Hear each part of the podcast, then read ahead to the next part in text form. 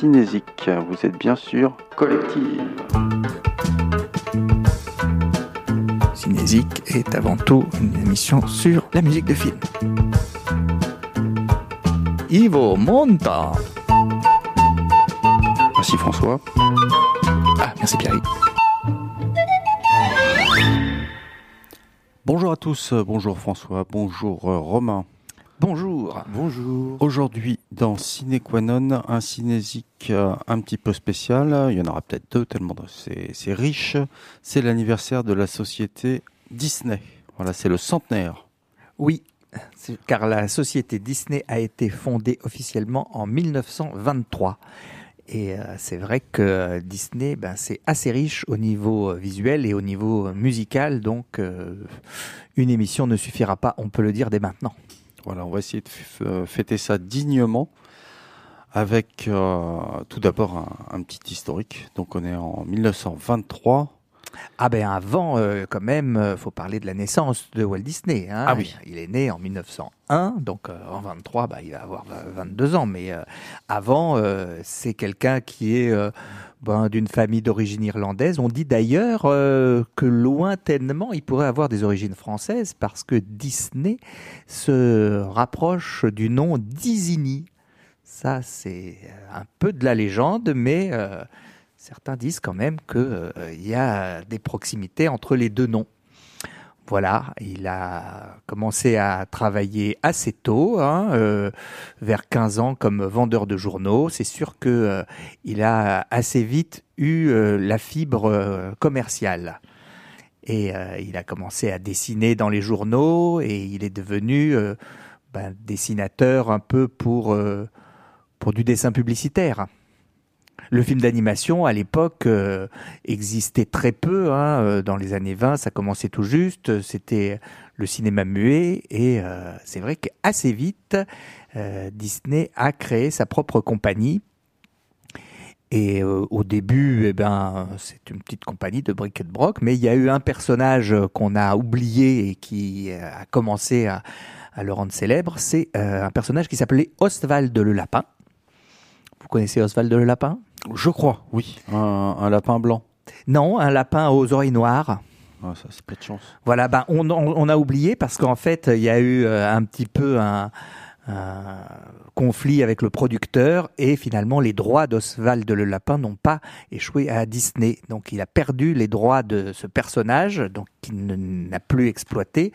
Et il a toujours été après très euh, vigilant sur les droits de ses films et le droit de son, son nom, sa marque de fabrique. Hein. Aujourd'hui encore, euh, Disney, euh, c'est euh, célèbre pour les copyrights et les droits. Hein.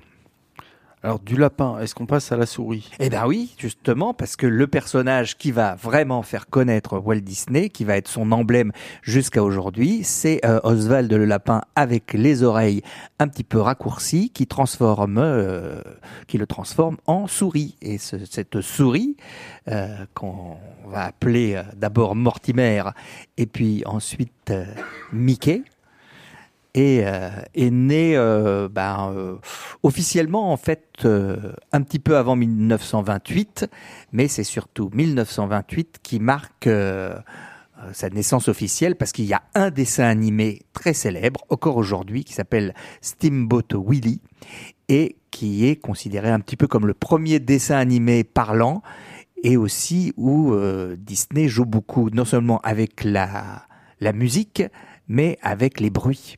Et ça, dans le dessin animé, euh, petit à petit, ça va devenir aussi une partition.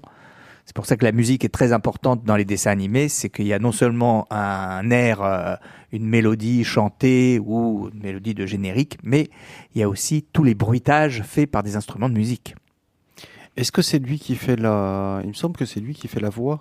Oui, tout à fait. C'est Disney pendant longtemps qui fera euh, la voix de Mickey qui euh, parle comme ça.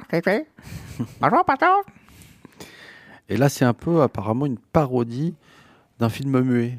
Euh, Cadet d'eau douce. Oui, d'un film de Buster Keaton, d'un film connu. Hein, euh, voilà, c'est plus ou moins une parodie. En tout cas, on entend Mickey siffloter à bord de son bateau un thème qui s'appelle Turkey in the Straw et qui est un traditionnel.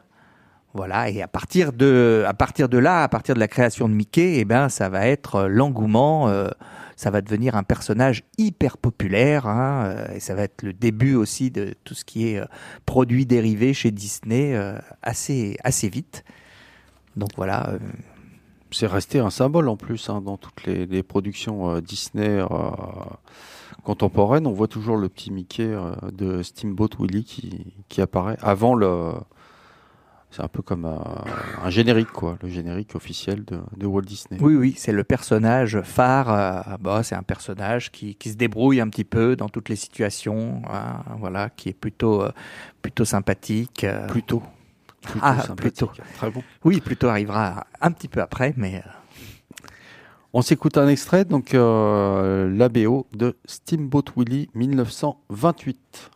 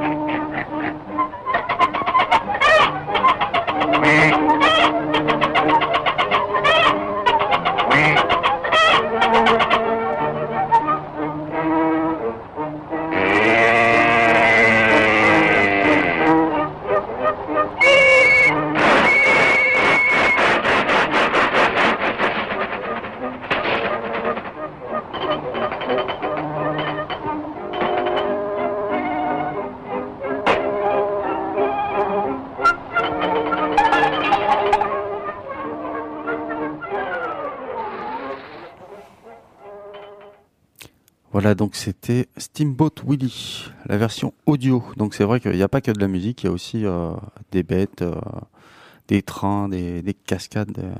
ah, ça devait être amusant de voir un orchestre entier jouer ça, parce que dans la partition, il devait y avoir les, bruits, voilà, joués par des instruments bizarres. on le voit dans beaucoup de cartoons, hein, que ça soit chez Disney ou, le, ou, ou dans les dessins animés Warner. euh, la musique, c'est incroyable. Ah ouais, ça bouge, ça bouge, c'est vivant. Euh, deuxième extrait, l'année qui suit. On a choisi, euh, donc on, on voulait parler de Silly Symphony, bien sûr.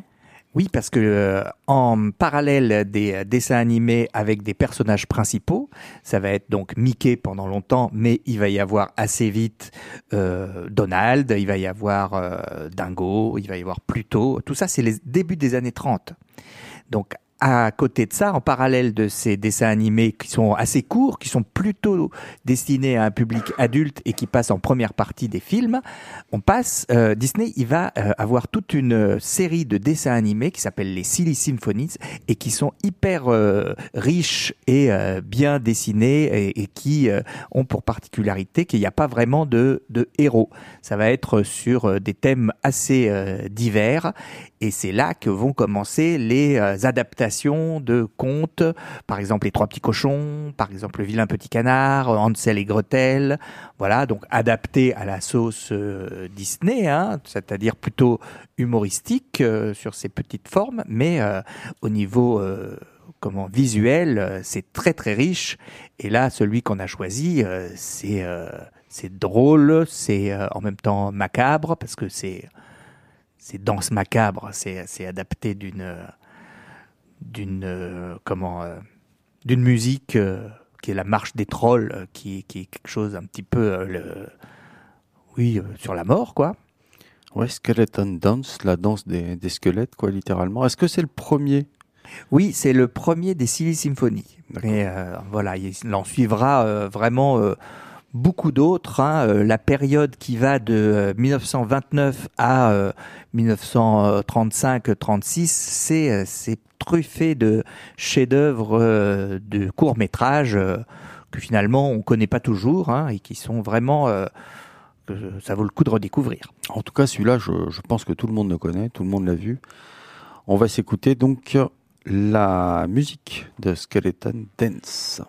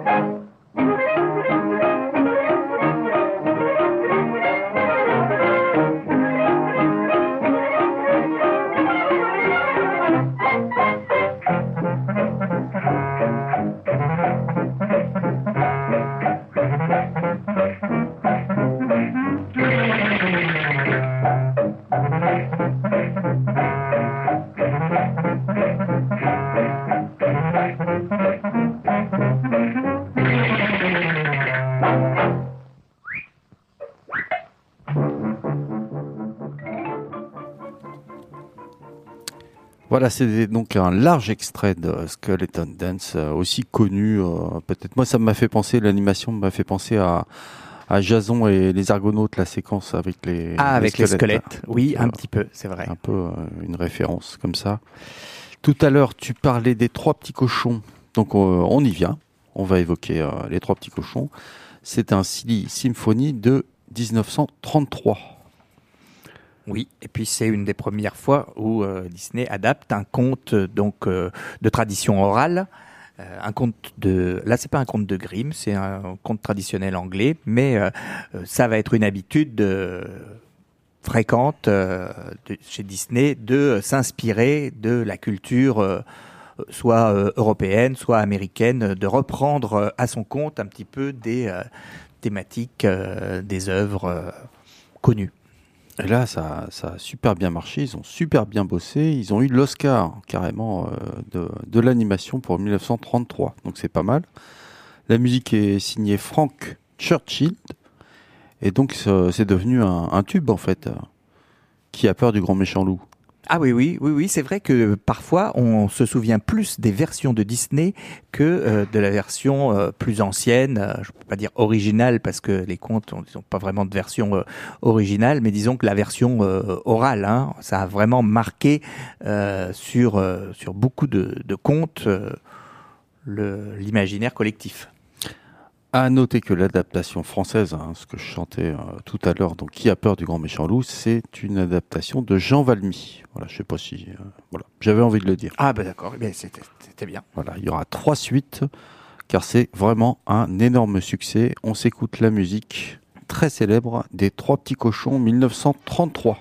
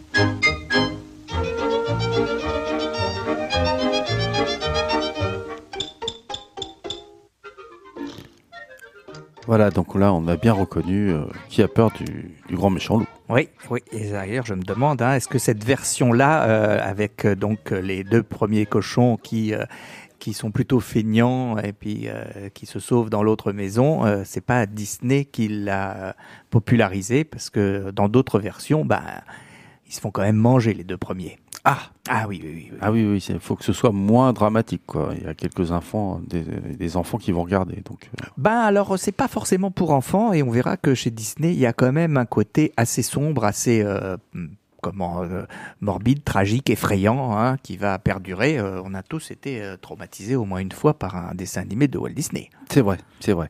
Et celui qu'on va évoquer maintenant, le, le, roi Midas de 1935, il est plutôt, il est plutôt sombre, lui, je trouve. Oui, bah alors là, c'est un, extrait, enfin, une légende de la mythologie grecque, quoi. Euh, donc le roi Midas. Oh, c'est assez, c'est assez drôle, hein, mais euh, il y a un côté, euh, un côté caustique. C'est pas tellement pour enfants, hein. Non, et c'est le seul, j'ai noté que Walt Disney a vraiment réalisé. le seul symphonie qu'il a réalisé lui-même.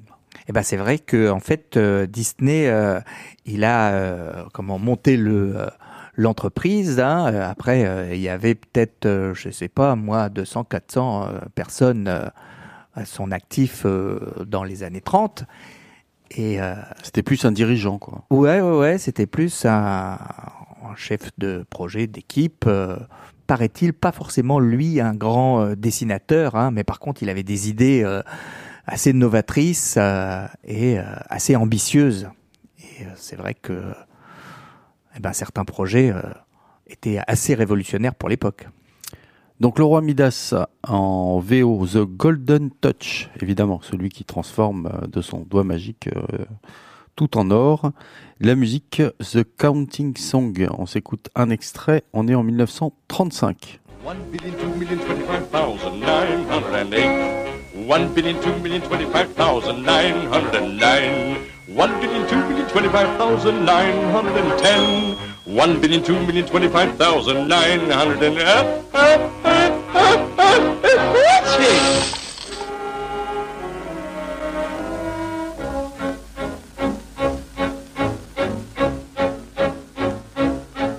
I'm known as Rich King Midas, and when you look at me, you see a king who knows a thing about his treasury. I never cared for women, I've never cared for wine. But when I count a large amount of money, it's divine. gold, gold, gold. I worship it. I love it. Gold, gold, gold. I wish I had more of it. My love for shining gold is such that I could never have too much. I wish that everything I touch would turn to gold, gold, gold.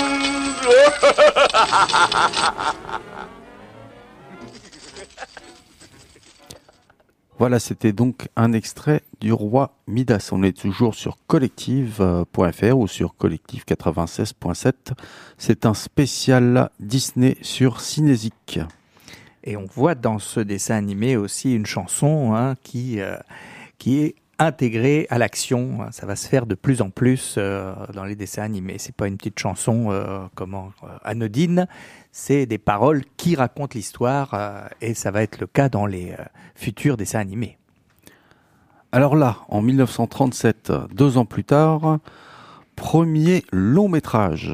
Oui, et alors un long métrage euh, en dessin animé, hein, on dit que c'est c'est la première fois que c'était c'était c'est pas officiellement peut-être le premier long métrage, mais euh, c'était un projet euh, assez pharaonique, euh, un projet qui était qui coûtait très cher et qui était très ambitieux parce que les gens n'y croyaient pas. Hein. On pensait pas que on pourrait aller au cinéma pour voir un dessin animé qui dure une heure et demie. C'était c'était juste impossible, ça s'était jamais fait. Et Disney, il a eu, c'est vrai, cette cette idée, euh, cette ambition d'y croire, et il a embarqué toute son équipe euh, dans euh, ce projet qu'on a assez vite surnommé la folie de Disney. Donc il a choisi d'adapter les frères Grimm, un roman de 1812. Euh, oui, alors c'est la version, une version de Grimm, mais euh, c'est un conte qui était déjà raconté par Perrault.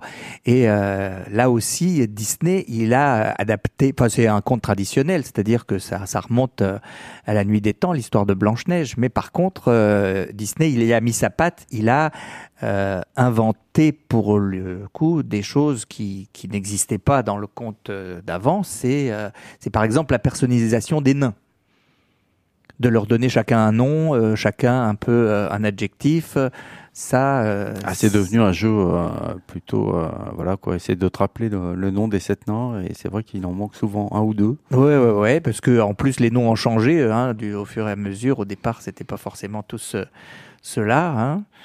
Et, euh, et l'idée aussi que le prince réveille euh, la princesse, enfin que le prince réveille Blanche Neige par euh, un baiser, hein, ce qui À la fin, attention, spoiler.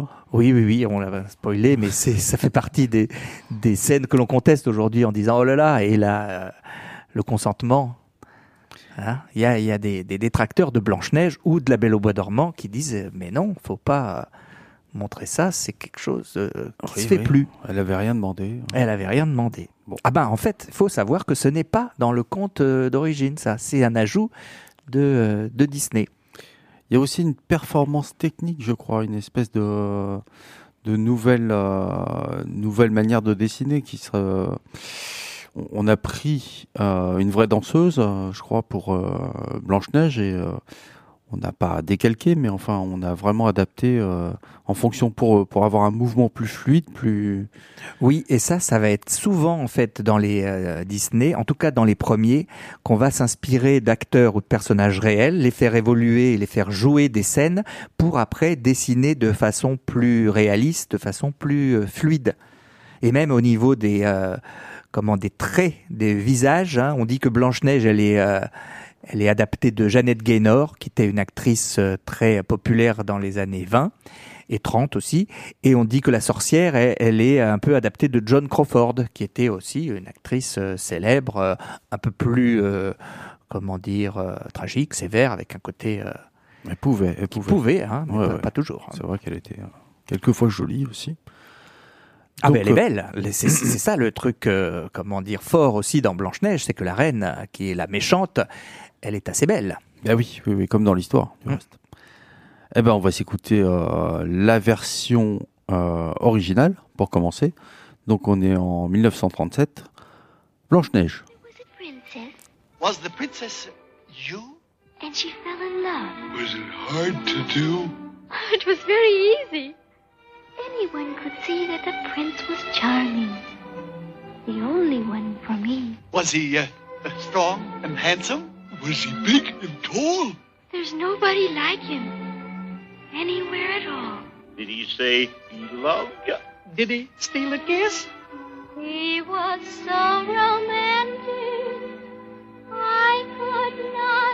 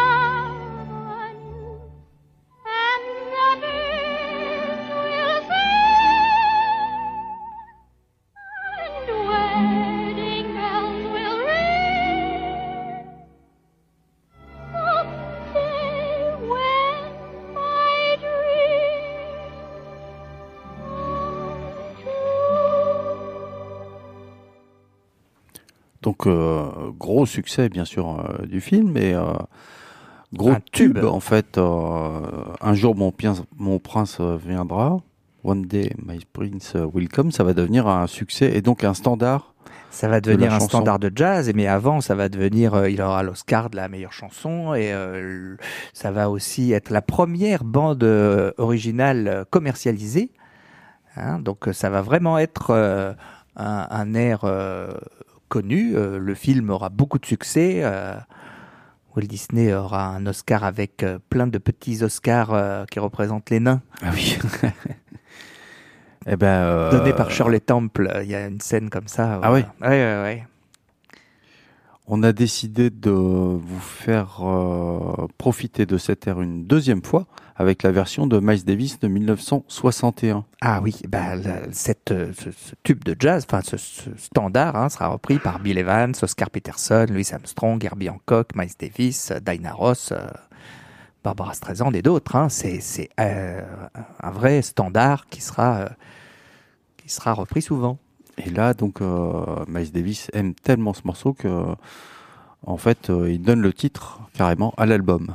Donc c'est un, un morceau avec Coltrane, Paul Chambers à la contrebasse et Winton Kelly au piano.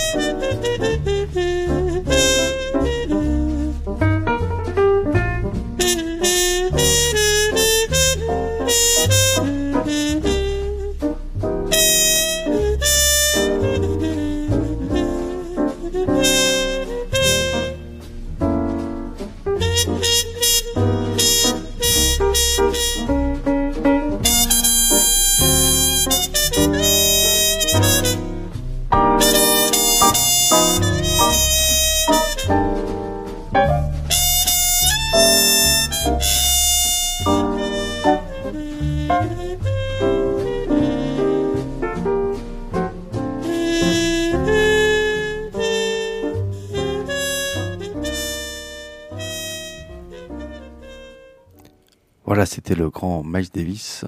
Someday My Prince Will Come. Et c'est assez souvent finalement que les euh, musiques des films de Walt Disney deviendront des standards de jazz. Hein. Ça, c'est pas la première, enfin c'est la première fois, mais c'est pas la dernière. hein. Et évidemment, euh, ce sera le cas pour euh, le prochain long métrage, donc le deuxième. J'ai nommé Pinocchio. Oui, Pinocchio, hein, qui euh, va là aussi être euh, l'adaptation d'un euh, conte. Alors, c'est plutôt un conte d'auteur. Hein, c'est un livre euh, européen, italien, hein, de 1881, donc euh, assez ancien aussi, mais qui va être euh, un peu euh, améra- américanisé hein, pour euh, pour l'occasion, un peu transformé à la Disney. Euh, on va rajouter euh, des choses, euh, en enlever d'autres pour que ça reste quand même assez joyeux. Pinocchio n'est pas vraiment très joyeux hein, comme Non, histoire. c'est plutôt noir en fait. Ouais, ouais, ouais.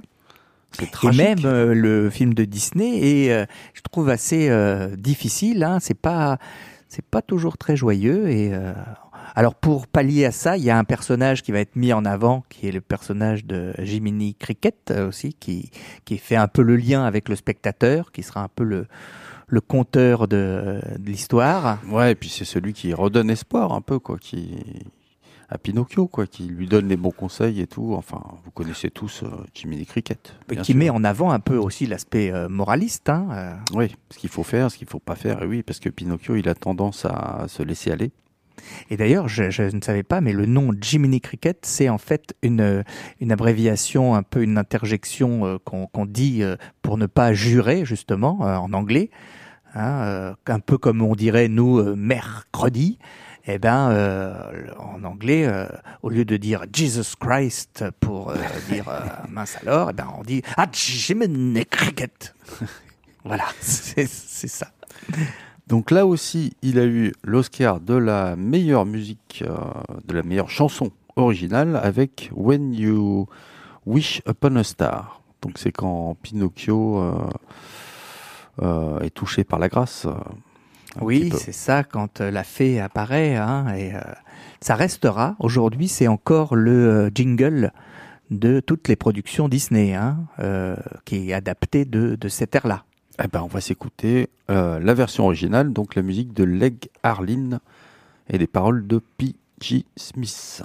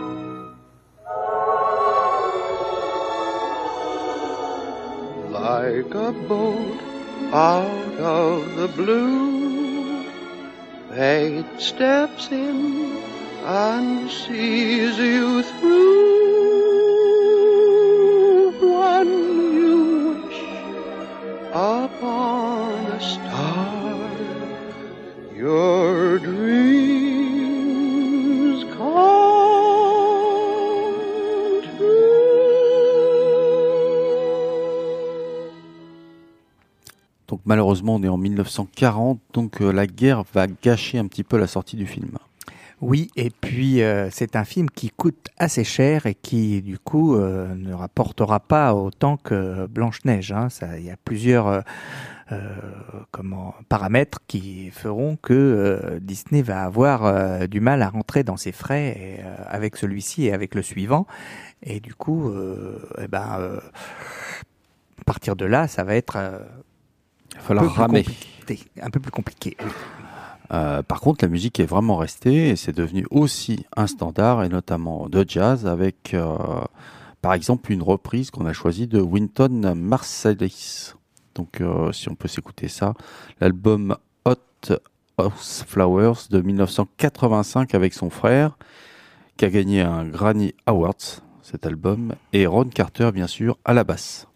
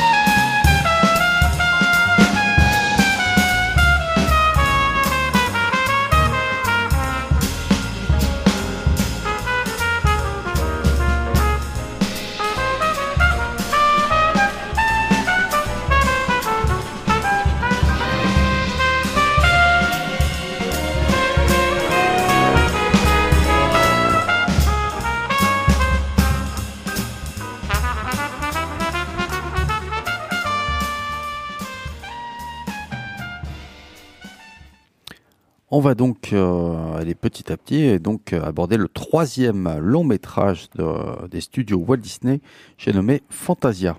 Fantasia, qui est là aussi un projet assez ambitieux, qui a été euh, monté en même temps que Pinocchio, hein, euh, en 1940. C'était euh, donc euh, l'idée de euh, faire euh, une expérimentation musicale, un petit peu euh, des morceaux de musique classique choisis et illustrés parfois par des images assez assez originales, assez diverses. Un peu psychédélique. euh, Oui, avant alors psychédélique avant l'heure, mais quand le film est ressorti en 69, ça a été euh, un presque un, renouveau un- ben, un manifeste du mouvement hippie. Ah bah oui. Ah bah oui, oui, on disait que c'était euh, Ah bah très bien euh, avec des psychotropes, hein, parce que c'était- assez euh, hallucinatoire. euh.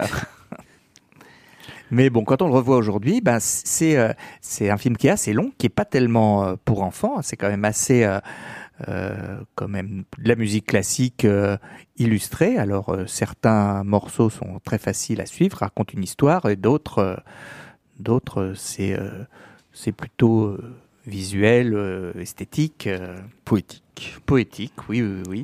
Moi j'ai noté que c'était le premier son stéréo au ciné. Donc ça c'est une belle performance technique. Oui, au niveau sonore, euh, il y avait un, système qui s'appelait le Fantasound et qui, euh, qui devait être apporté dans chaque cinéma. Finalement, ça n'a pas pu se faire exactement comme euh, comme c'était prévu, mais ça devait être un peu un, film itinérant. Et alors, c'était prévu au départ avec un second volet qui, qui n'a pas eu lieu avant l'année 2000, puisqu'il y a un Fantasia qui est sorti en 2000. Mais oui, Fantasia 2000, ouais, qui a été moins, euh, quand même moins reconnu. euh. Et puis certains euh, extraits de Fantasia ont été mis plus tard euh, dans d'autres compilations, puisque puisqu'après après ce film, hein, pour plusieurs raisons, Disney n'a pas fait que des longs métrages, il a fait un peu des, des mélanges de, de dessins animés, films, documentaires, illustrations musicales. Donc parmi cette- ces sept séquences de, de musique classique, nous on a choisi le retour de Mickey après Silly Symphonies. Oui, le retour de Mickey, ça faisait longtemps qu'on l'avait pas vu sur les écrans, et là, euh, il revient dans le rôle de l'apprenti sorcier. L'apprenti sorcier, c'est euh, d'après un poème euh, de Goethe, et euh, la musique. Paul Ducas, Ah oui, c'est ça, Cocorico. puisqu'il y a eu plusieurs musiciens qui ont été adaptés hein, dans Fantasia. Il y a Tchaïkovski, il y a Beethoven, mais il y a Paul Ducasse, donc Bah ouais, euh, l'apprenti sorcier. Un Frenchie. Et c'est une histoire hein, qui est euh, voilà l'histoire de l'apprenti sorcier d'après le poème de Goethe.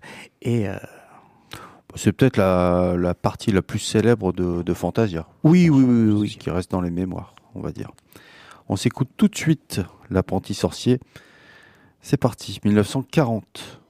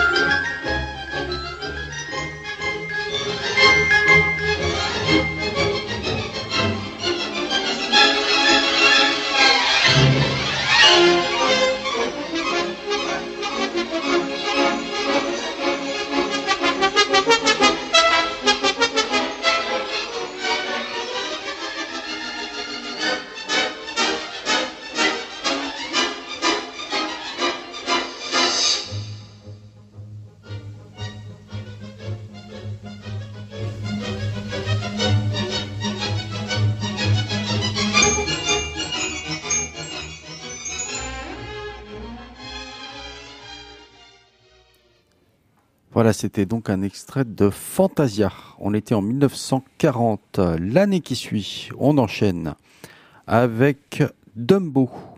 Oui, mais alors Dumbo, ce n'est pas tout à fait euh, un petit peu euh, la même ambition que Pinocchio ou Fantasia, qui étaient euh, des, euh, projets qui, ont eu, euh, comment dire, euh, qui n'ont pas si bien marché que ça financièrement, hein, qui sont devenus des classiques, mais euh, qui sont sortis effectivement à un moment où euh, c'était euh, c'était le début de l'entrée en guerre des États-Unis, et puis surtout c'était déjà la guerre en Europe, donc euh, ces films n'ont pas pu être distribués en Europe, qui était quand même un gros marché. Et euh, du coup, euh, Disney était en difficulté financière. Il euh, devait euh, licencier, réduire les effectifs, et il s'est retrouvé face à une grande euh, grève de son personnel. Et lui, qui avait monté une entreprise très euh, paternaliste, euh, était vraiment anti. Anti-syndicat, hein, anti-syndicaliste, à une époque en plus où euh, c'était déjà euh, la, la guerre euh, avec les communistes. hein. Lui, euh, vraiment, il a très vite choisi son camp. hein. C'est un farouche anticommuniste qui ira jusqu'à dénoncer ses euh, collaborateurs euh, pendant le macartisme. hein. oui. Ah oui, Quand oui, donc euh, ça, la grève, il n'aimait pas ça du tout. Et euh, il dit, on dit qu'à partir de là, hein, il a, il a un peu euh, lâché, euh, lâché les brides, lâché euh, l'équipe, et il s'est consacré à, d'autres projets. Et il a pris, il a pris de la distance. hein. il se consacrera un peu plus tard au grand parc d'attractions. Disneyland, dont on parlera plus tard, mais euh, on dit que sur Dumbo, euh, il était, euh, il était pas vraiment présent et que c'était surtout son équipe, que c'était un dessin animé qui, qui était moins long, moins, moins ambitieux. Pourtant, bon, c'est, quand même, il fait partie de ce qu'on appelle les cinq grands, hein, c'est-à-dire les cinq premiers. Et, et c'est un dessin animé qui aujourd'hui encore est très, très agréable à regarder. Voilà, c'est un petit peu euh, une version du, du vilain petit canard, euh, version euh, éléphant.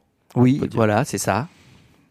Et euh, il y a un tube dans ce dessin animé, c'est When I See an Elephant Fly.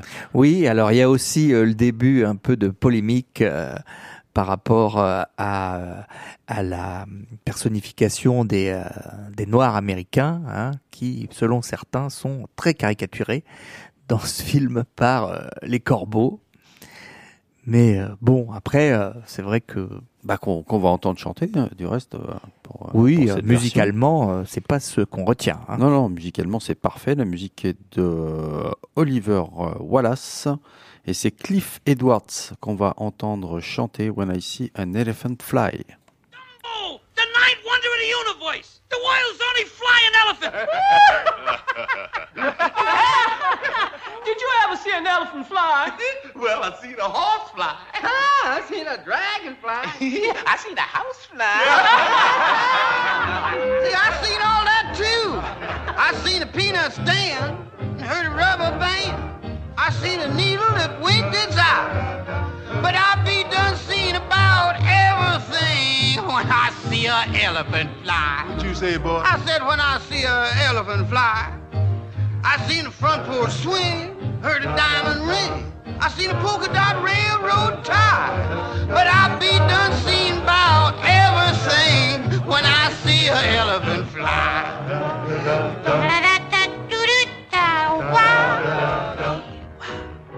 I saw a clothes horse, a raven buck. And they tell me that a man made a vegetable truck. I didn't see that.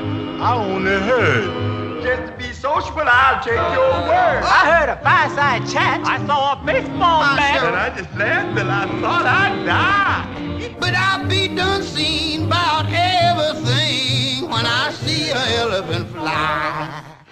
Bow, show, ba-da-da-doo-doo.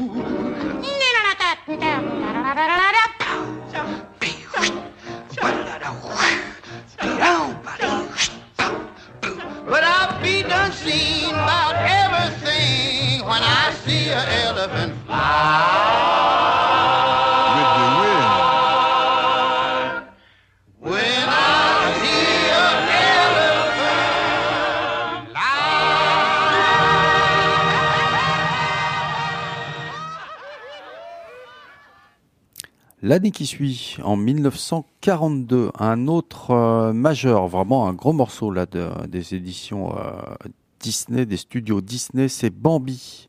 Bambi, c'est un projet qui était en place euh, juste après Blanche-Neige. hein. C'est un roman américain et qui comment, eh ben, est très naturaliste, est très comment, axé sur les animaux. Euh, là, il n'y a pas de personnage humain où il y a vaguement un chasseur, hein, l'humain, le, qui, qui est représenté comme le personnage négatif. hein. C'est c'est presque écolo avant l'heure.